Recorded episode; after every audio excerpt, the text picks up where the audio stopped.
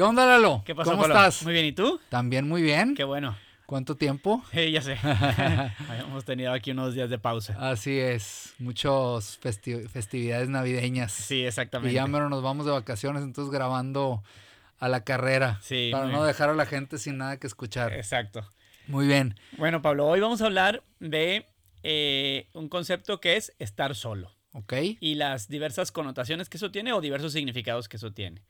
Y bueno, entonces eh, un primer significado eh, es estar solo, eh, prácticamente literal, o sea, pasar tiempo solo, hacer actividades solo durante tu día a día, durante la semana, y que luego hay varias causas por las cuales pasas ese tiempo solo. Algunas pueden ser por actividades propias a lo mejor de trabajar y que en realidad en ese momento estás solo, pero luego hay otros momentos que consciente o inconscientemente uno busca estar solo. ¿Tú qué opinas de eso del día a día o de la, en la semana, estos tiempos de, de estar solo y pasarlos tú solo sin tu familia? Claro, digamos? yo creo que está relacionado a lo que alguna vez platicamos del descanso. El estar solo en algunos momentos o para algunas personas, por ejemplo para mí, me ayuda a, a reflexionar o a descansar de ciertas situaciones, problemas o hasta cosas físicas, ¿no? El simple hecho de estar solo. Eh, puedo relacionarlo a trabajar solo, puedo relacionarlo a simplemente hacer algún quehacer de la casa solo o a salir a un pendiente solo.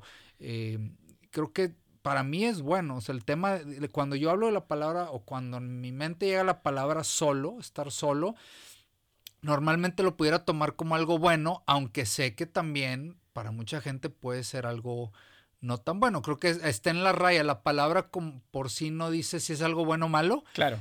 Depende del contexto en el que le estamos, lo estamos viendo. Y es un poco la idea de, de este podcast, ¿no? Del, de- del día de hoy. Entonces, sí, yo creo que el estar solo eh, te permite tiempos para despejarte, eh, despejar tu mente, cuando vas a hacer ejercicio y tú solo, cuando te pones a leer un libro, escuchar música, a lo mejor escribir.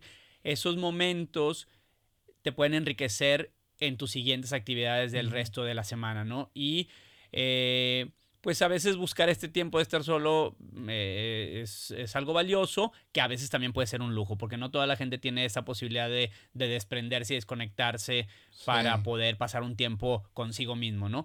Y yo creo que en ese sentido yo ahí le doy una connotación positiva a estar solo. Es el hecho de, de buscar estos tiempos para eh, reflexionar, para introspección, para hacer un pasatiempo que realmente aportan a tu vida eh, en el resto de, de la semana o del mes o lo que sea. Yo, por ejemplo, eh, en mi casa, eh, a veces mi esposa se va ella sola al cuarto a escribir y luego mi hijo a veces se va solo a su cuarto a jugar a los legos y yo veo que de repente hay unos momentos en, durante el fin de semana que cada quien estamos en, su, en una actividad pero cada quien solo y eso realmente luego cuando termina esa actividad pues nos vuelve a juntar mucho. ¿no? Solos pero acompañados, ¿no? Porque al final, una vez también dijimos, la esencia del humano es la comunidad Sí, y es el estar eh, pues rodeado de gente querida y poder dar amor y recibir amor y, y- y entonces eh, ahí es donde realmente pues se ha estudiado que es donde el humano es feliz. sí. Pero, pero como tú lo dices, el estar solo,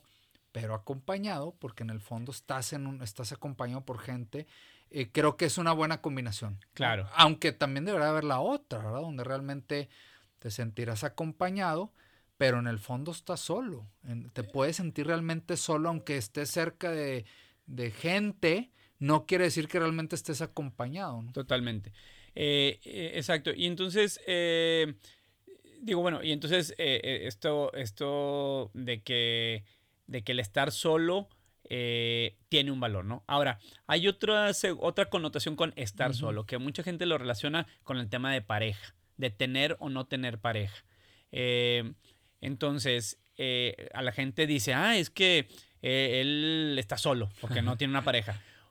Sin contar que para empezar una persona que no tiene pareja de ninguna manera está solo porque puede tener Claro. una cantidad de amigos y, y gente cercana que, que no lo hace estar solo, Claro, definitivamente. claro. Pero hay una connotación social de- en el tema de la pareja. Sí, ¿Qué, qué sí. opinas de eso tú? No, me, me acuerdo perfectamente, se me vinieron a mi, a mi mente las palabras de mi mamá de alguna vez que hacía, que nos, que pues teníamos nuestras discusiones, mamá e hijo, me decía, te vas a quedar solo, nadie se va a querer casar contigo porque al final ese era como la, el objetivo de vida. Para muchos, creo que en, en la antigüedad, o, o no tan antigüedad, pero en, en tiempos pasados, eh, eh, uno de los pasos tal vez obligatorios como hoy es estudiar, eh, trabajar, era casarte o es casarte, pero, pero creo que es, eso ha cambiado, ¿no? Ha cambiado y es muy respetable. Yo creo que no todo el mundo tiene la vocación de casarse o de estar, y eso no significa estar solo o acompañado. Creo que eso, es lo que, Exactamente. vamos, ¿no? Claro, porque, porque yo creo que la distinción que haces o que deberías de hacer es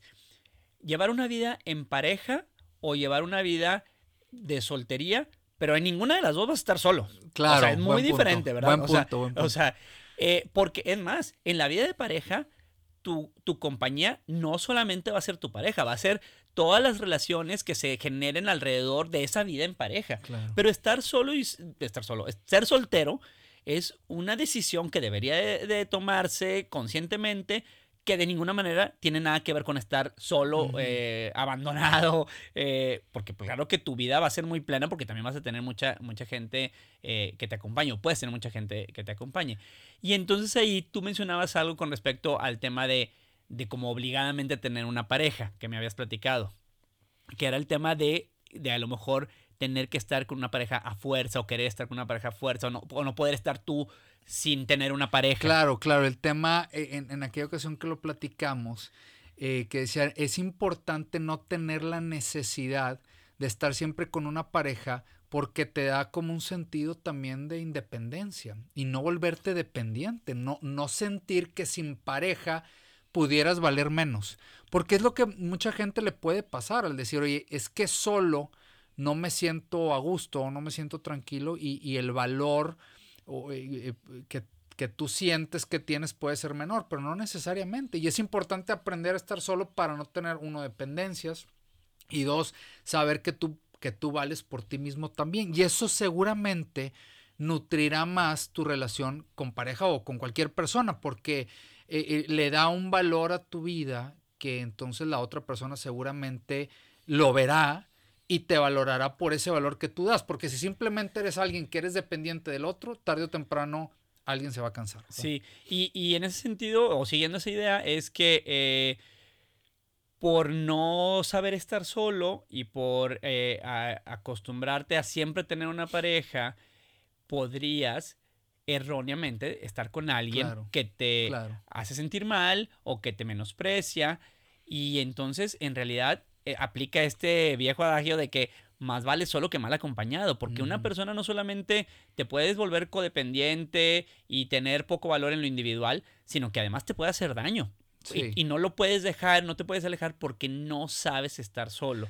Y entonces este, este estar solo número dos tiene una connotación como mixta. Por un lado, estar solo sin tener pareja no es nada malo, si lo vemos así, pero estar solo, es más, te puedes sentir en, soledad teniendo una pareja que te haga sentir mal o, te, o, maltrate, ¿no? De acuerdo, ahora yo la pregunta que te haría es, ¿se puede practicar el, el poder estar solo? Porque creo que es algo bien valioso, o sea, para los jóvenes, los muy jóvenes, el poder decir, tengo que practicar poder valerme por mí mismo para que el día de mañana yo genere más valor hacia la decisión de si voy a tener una pareja o voy a tener amigos o voy a tener lo que sea. Se pudiera se puede fomentar. Yo creo que es, un excelente planteamiento porque es de estas cosas que a lo mejor hemos hablado aquí eh, sobre eh, varios temas que creo que sí se pueden enseñar a los, a los hijos y se, se les puede fomentar. O sea, eh, eh, eh, si se les puede, o sea, decir, oye, ¿sabes qué? En este momento, no sé, cada quien de la familia va a hacer una actividad y luego eh, regresamos a estar juntos aquí para ver la película más al rato, o, o sea, pequeños detalles. O hasta el momento tomar decisiones, que no sea el papá el que siempre las toma y que le digas al, al, hijo, oye, toma tus decisiones, ahorita digo, aquí está mi consejo y aquí está lo que yo opino, pero toma tu decisión, o o hazte tu desayuno tú solo, ¿verdad? Y no, no, no siempre te lo van a hacer. Sí, o sea, baja, en la mañana tú a la cocina y tú solito, este, prepárate las cosas y entonces es un, es un tiempo de estar solo que fomenta independencia o tu suficiencia, y tal vez no el hecho de estar solo, eh, lo que significa la palabra de sin nadie alrededor,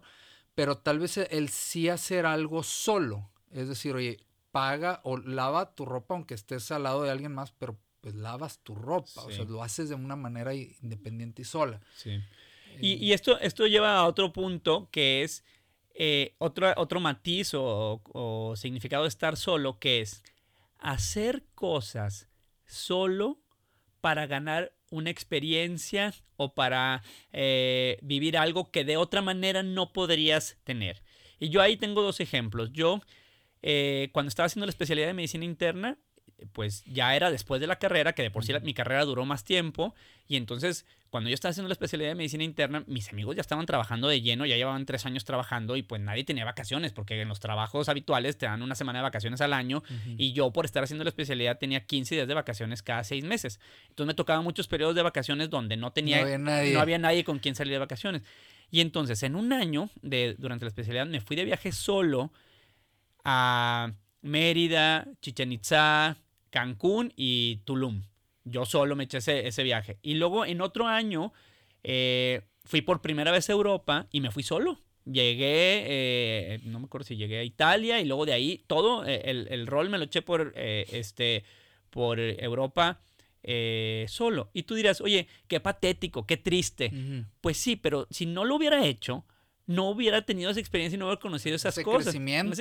y, y, por supuesto que haber hecho estas actividades eh, solo, me enriqueció muchísimo, me dejó mucho, me dio esta introspección, esta es una, fue una forma de, de entrenarme y practicar en estar solo y encontré, claro, muchísimo valor, pues imagínate, en estos dos tipos de viajes, el valor que no encuentras en las cosas y en, en, en, extrañar a la gente y en, en, reflexionar y en la compañía y en tus amigos. O sea, eh, me acuerdo que escribí unos muy buenos correos electrónicos en esos dos viajes, eh, entre chistosos y reflexivos para mis amigos que todavía me lo siguen recordando y celebrando y que esos son tiempos que no hubiera logrado si no me hubiera animado a irme de viaje solo. De acuerdo, hablando del viaje solo, yo también tuve la experiencia de irme eh, durante la carrera a un viaje, bueno, era un viaje de estudios, seis meses a la universidad de, en una universidad de Estados Unidos. Y por casualidad del destino, normalmente en la universidad donde yo estudiaba te mandaban en parejas o, digo, con dos o tres más a cada universidad. Por alguna razón terminé yéndome solo a una universidad que eh, poco conocida, muy al norte de Estados Unidos, muchísimo frío. Eh, en un principio sí me acompañó mi hermano porque yo iba recién operado la rodilla, entonces había mucho hielo, entonces nada más para, para como ya estar ahí. Pero ya estando ahí y que vivo este tiempo solo, empecé a valorar muchas cosas y en especial dos, ¿no? Muchas cosas que daba yo por hecho, ¿no? E, el vivir solo realmente te das cuenta que muchas cosas que tú dabas por hecho no existen, ¿sí? El tener una comida en la mesa, el tener una cama a veces tendida o no, eh, el ropa limpia, tener con quién platicar. es un hecho que muchos nosotros damos de que llegas a tu casa y tienes con quién platicar o a quién contarle algo. Eh, y, allá no. Entonces, eso lo valoré mucho. Muchas cosas que daba por hecho que allá no sucedían por el simple hecho de... La era la primera vez en mi vida que realmente estaba solo. Y la segunda que aprendí, que nunca se me olvida y que siempre digo, gracias a ese viaje lo aprendí a hacer, es el hecho de eh, volver a ser, de hacer amigos desde cero. el hecho de, de estar solo, sentirse solo, conocer gente, ver gente pasar que no conoces y tener que hacer amigos desde cero es algo que yo no había vivido desde que nací hasta mis 21 años. Obviamente, seguramente lo viví a los 3 o 4 años, pero pues se dan en la escuela o en la, cuadra y lo que sea, o los amigos, los hijos de los amigos de tus papás. Pero el hecho de, de decir, y ahora con quién me voy a acercar y cómo voy a empezar a platicar y cómo me voy a, cómo voy a platicar de mí o qué voy a decir o cómo voy a hacer te saca una esencia que tiene, que, tal vez con tus amigos estás tan cómodo que lo haces de, en piloto automático. Pero ya estando ahí, lo, piensas y valoré mucho la, capacidad de poder hacer amigos desde cero. Y fue una oportunidad de hacer amigos desde cero, de escogerlos y de, y de, fomentar una amistad. Sí, y de, no haber hecho ese viaje. O sea, si, si tú te hubieras echado para atrás porque no iba nadie más, y el hecho, de, o sea, versus el hecho de, irte, aceptar irte solo, estar seis meses allá, te dio estas otras oportunidades y estas otras experiencias. Y yo lo llevo a, a terrenos no tan, no tan de el viaje, imagínate, no es tan fácil de, solo de viaje a Europa o solo un semestre, pero por ejemplo, cosas como, a ver, animarse a ir a un restaurante a cenar solo porque, pues, oye, no tienes con quién ir, no tiene nada de malo. Y, y puede parecer un poco, otra vez, este, medio patético, pero en realidad eh, no tiene nada de malo para tener la experiencia de probar ese, esa cena, esa comida. O ir al cine solo, o ir a un concierto solo, que nadie te quiere acompañar y que por entonces no irías. O este, al teatro solo. Entonces, es vencer ese, ese miedo, ese respeto humano para decir, oye, a mí qué me importa que yo voy a ir solo a esta conferencia, a esta película, a este, a este restaurante y voy a comer y voy a probar, porque de otra manera no lo viviría y no tendría Y formas una seguridad, que creo que la seguridad, el demostrar seguridad y el tú sentirte seguro de que puedes hacer cosas solo, y no, hablo específicamente de ir a cenar solo, como lo pones ejemplo, pero hacer algo solo, el que tiene la capacidad de lograr algo solo, creo que te da mucha seguridad para el resto de tu vida. y eso para mí es una de las de los pilares del, de tu futuro. El que tú puedas tener la seguridad de que puedes hacer cosas, y que puedes fallar o, puedes hacerlas bien, pero, pero las, te puedes aventar a hacerlas solo. bueno, otro estar solo. Eh, entonces, este estar solo de, de hacer tiene una connotación positiva, ¿no? Otro estar solo es cuando en la vida tienes algún evento adverso. Tienes un fracaso, tienes una mala noticia, tienes eh, un, problema con un familiar eh, de salud o etcétera. Y entonces, aunque tienes gente que te quiere y que te rodea, aunque tengas amistades, aunque tengas gente que te apoye, puede haber momentos dentro de esa situación adversa que te sientes solo, que te, mm. y ese sentirse solo, desprotegido, desprotegido, incomprendido, eh, eh, no encuentras el sentido de las cosas. Oye, pero es algo interesante porque dices te sientes, aunque los de afuera no te están dejando solo. Exacto. Porque están ahí. Y están queriendo apoyar, tú te sientes solo. Exactamente. Y es un estar solo que de hecho yo lo encuadro como es un estar solo que suele ser temporal. Porque mientras tanto la gente que te rodea y que te apoya y que te quiere está ahí. Nada más pasas de este sentimiento de sentirte solo a luego ya no sentirte solo. O sea, e, es un, eso puede pasar si a, un, a tu papá algo le pasó, si a tu hijo algo le pasó, si tuviste un fracaso y, te dices, y, es que en este momento me siento súper solo.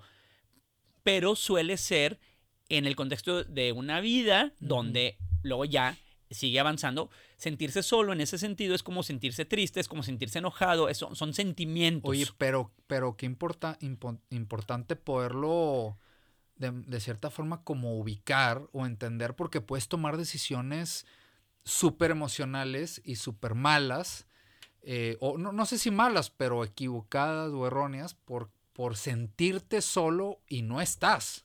Claro. Ah, eh, eh, y, pues puedes no buscar ayuda donde tendrías que buscar ayuda, puedes no, no escuchar eh, a alguien que, realmente te está dando una solución y entonces puedes, pues es un sentimiento que podría luego degenerar en algo más permanente. Claro. ¿Ok?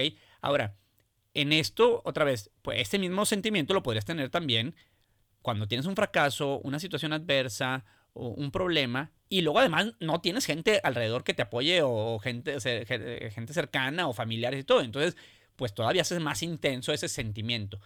Entonces, este estar solo tiene una connotación negativa, pero yo lo encuadro en que está relacionado a eventos durante tu vida adversos, mm. fracasos, cosas negativas que luego sueles resolver o dar más adelante, ¿no? Pero bueno, sería bueno identificarlos, o por lo menos reflexionarlo hoy, que, si no estás en metido ahorita en ese sentimiento, identificarlo y saber qué puede llegar, y si sí estás, también identificarlo para saber cómo te puedes salir de ahí, ¿no? Exacto. Y el último estar solo, Pablo, este sí es como el, el, el digamos, el, el fondo o el, el connotación totalmente negativa, que es estar solo hablando de soledad, ¿ok? Y la soledad, pues tiene también hay varias cosas. Uno es la soledad física, o sea, que realmente no tienes, eh, estás en un lugar que estás aislado por alguna razón, este, este estás marginado, eh, estás realmente solo. La soledad emocional, eh, donde donde, por ejemplo, ahí es lo que tú dices, donde tú puedes estar rodeado de gente que te adula, que te alaba, gente que, que te abre la puerta, gente que, pero a lo mejor estás solo realmente. Nadie de esas personas te quiere o son tus amigos o y, tú estás en un, en un estado de soledad. Y ese es un estado de, pues ya, un estado con totalmente connotación negativa porque de ahí para salir, o sea, otra vez, para identificarlos es, un, es todo un tema, pero además para salir probablemente puedan necesitar inclusive hasta ayuda profesional, ¿verdad? este, se, se, da en, en, un contexto que no tiene nada que ver con si tienes gente alrededor o no, si tienes éxito o fracasos, si tienes eh, dinero o no tienes dinero, o sea, puedes tener soledad y, la forma de cómo se, se, genera esa soledad y cómo se da, bueno, es súper compleja, ¿verdad? Puede ser desde cuestiones, desde que cómo te criaron o qué viviste durante tu vida.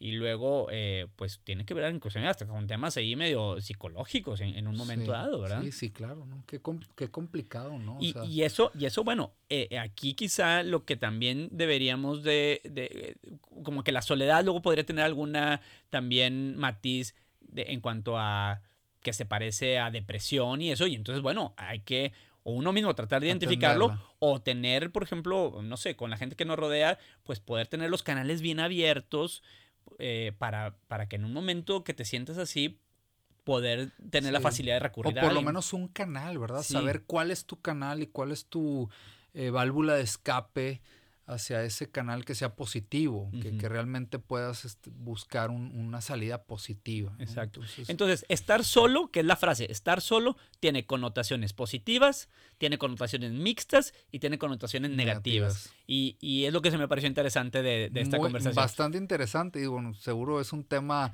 que se puede profundizar más, pero dejamos muy buenos puntos. ¿no? Y, y la verdad es que luego reflexiona un poquito una de las cosas por las que hacemos este espacio es para que gente tal vez no se sienta tan sola y que nos escuche y que nos sienta. A veces hay gente que me dice, oye, siento que estoy hablando con ustedes. Sí, exacto. que estuviera pues, sentado ahí, sí. Les damos un momento de no estar solos y ahí pueden compartir también las ideas. Exacto. Estas conversaciones se pueden tener entre, entre propios grupos, propios amigos, eh, parejas, este, amigos, amistades, eh, padres e hijos y eh, puede, puede, dar pie a, buenas reflexiones. Por lo tanto, que nos escriban, que nos sigan escribiendo, que nos sigan comentando. que nos sigan compartiendo. Ahí vamos creciendo poco a poco y les le, hemos echado ganas. Creo que vamos bien. Sí. Y vamos a seguir avanzando unos cuantos capítulos más para terminar la temporada 1. Sí. Yo creo que nos vamos a ir a ver si como hasta el 30. Exacto. Y luego ya estamos planeando la temporada 2. Así es. Eh, que tendrá ahí sus, sus cambios eh, positivos. Pero bueno. Muy bien, pues, Pablo. Gracias, Lalo. Sí. Seguimos hablando. Exacto. Que, estés bien. Bye.